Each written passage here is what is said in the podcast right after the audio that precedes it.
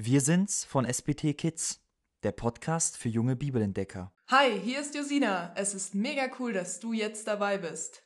Heute geht es um das Thema Schöpfung. Und dafür habe ich Jonathan hier bei mir. Jonathan ist Lehrer und kennt sich sehr gut im Alten Testament aus. Er wird uns jetzt ein paar Fragen zum Schöpfungsbericht beantworten.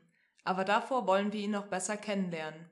Jonathan, schön, dass du da bist. Hi zusammen. Erzähl mal, was machst du gerne, wenn du nicht arbeitest?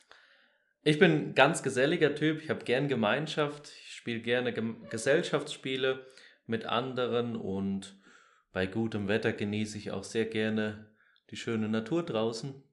Ah, das passt ja gut, weil heute geht es um die Schöpfung. In der Bibel wird beschrieben, wie Gott die Welt geschaffen hat. Was begeistert dich am meisten an der Schöpfung? Das ist eine gute Frage, was mich am meisten begeistert. Aber mich begeistern viele Sachen an der Schöpfung, wie sie beschrieben werden, auch in der Bibel. Zum einen, dass Gott alles ganz gut oder sehr gut geschaffen hat, auch wie, wie wir sehen dürfen in der Schöpfung, wie sie uns berichtet wird in der Bibel, dass alles so ein Stück weit aufeinander abgestimmt ist, dass Gott, man könnte sagen, in Ordnung geschaffen hat, etwas wirklich Gutes geordnet hat, so dass es zueinander passt. Sowohl der Lebensraum als auch die Lebewesen, die die Gott geschaffen hat. Das fasziniert mich eigentlich am meisten. Nun gibt es ja in der Bibel zwei Berichte über die Schöpfung. Worin unterscheiden die sich? Das ist auch eine gute Frage. Und in der Tat unterscheiden viele zwischen zwei verschiedenen Berichten. Und zwar ganz am Anfang der Bibel haben wir zwei Berichte direkt nacheinander im ersten Buch Mose, im ersten Kapitel und dann im zweiten Kapitel. Wobei, wenn man sich beide Berichte anschaut, dann stellt man eigentlich fest, sie ergänzen sich mehr, als dass sie sich unterscheiden.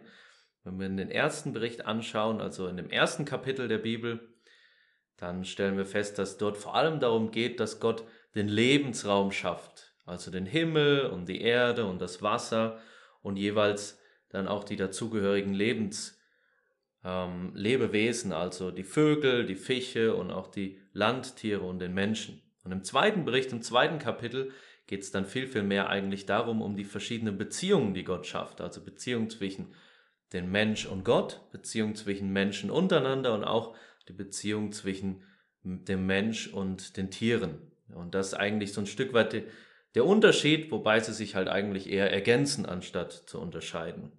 Jetzt lesen wir ja, dass Gott die Welt in sechs Tagen geschaffen hat. Ich kenne viele, die können das nicht glauben. Was sagst du dazu, Jonathan?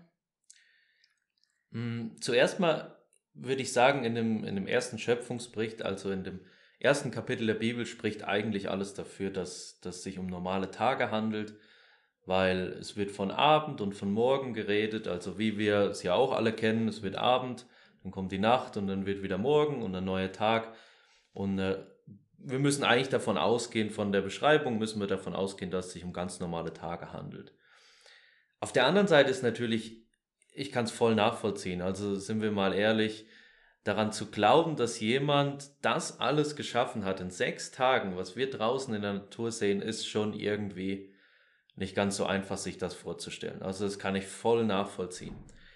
Aber auf der anderen Seite, wenn wir uns die Bibel ja anschauen und durchlesen, dann kommen wir immer wieder an Stellen, wo, wo man sagen muss, okay, eigentlich, das ist doch unmöglich. Das kann doch gar nicht passiert sein. Zum Beispiel im Alten Testament, also im ersten Teil der Bibel, dort lesen wir davon, dass dass Gott einfach das Meer geteilt hat, das Wasser geteilt hat, dass, dass ein ganzes Volk da durchgehen konnte. Und dann, wenn wir ins Neue Testament, also den zweiten Teil der Bibel kommen, dann lesen wir von Jesus und wie Jesus Wunder getan hat, wie er zum Beispiel blinde Menschen, die nichts mehr sehen konnten, wieder, wieder heil gemacht hat, dass sie auf einmal wieder sehen konnten oder jemand, der nicht gehen konnte, konnte wieder aufstehen. Ganz zum Höhepunkt eigentlich lesen wir dann davon, dass Jesus selber gestorben ist aber er ist nicht tot geblieben, sondern Gott hat dafür gesorgt, dass er wieder zum Leben erweckt wird. Und wenn wir das lesen, dann, dann müssen wir sagen, okay, das sind so viele Dinge in der Bibel, die eigentlich für uns Menschen unmöglich sind.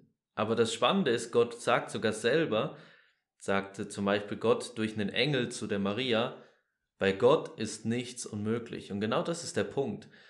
Und das ist auch ein Stück weit das, was, was wir auch mit dem Glauben verbinden. Wenn wir an Gott glauben, dann glauben wir daran, dass er mehr kann, als wir uns vorstellen können. Und dann glauben wir auch daran, dass er Jesus Christus von den Toten wieder lebendig gemacht hat. Und sind wir mal ehrlich, jemand, der den Tod besiegt, also jemand Totes wieder lebendig macht, für den ist es, glaube ich, auch kein Problem, diese Welt in sechs Tagen zu schaffen. Hm. Ja, das stimmt.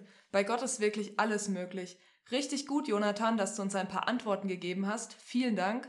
Das war's für heute. Bis zum nächsten Mal. Hast du noch Fragen zur Bibel? Auf unserer Homepage hast du Möglichkeit, deine Fragen loszuwerden und Antworten zu bekommen. Wir freuen uns auf deine Nachrichten. Bis bald.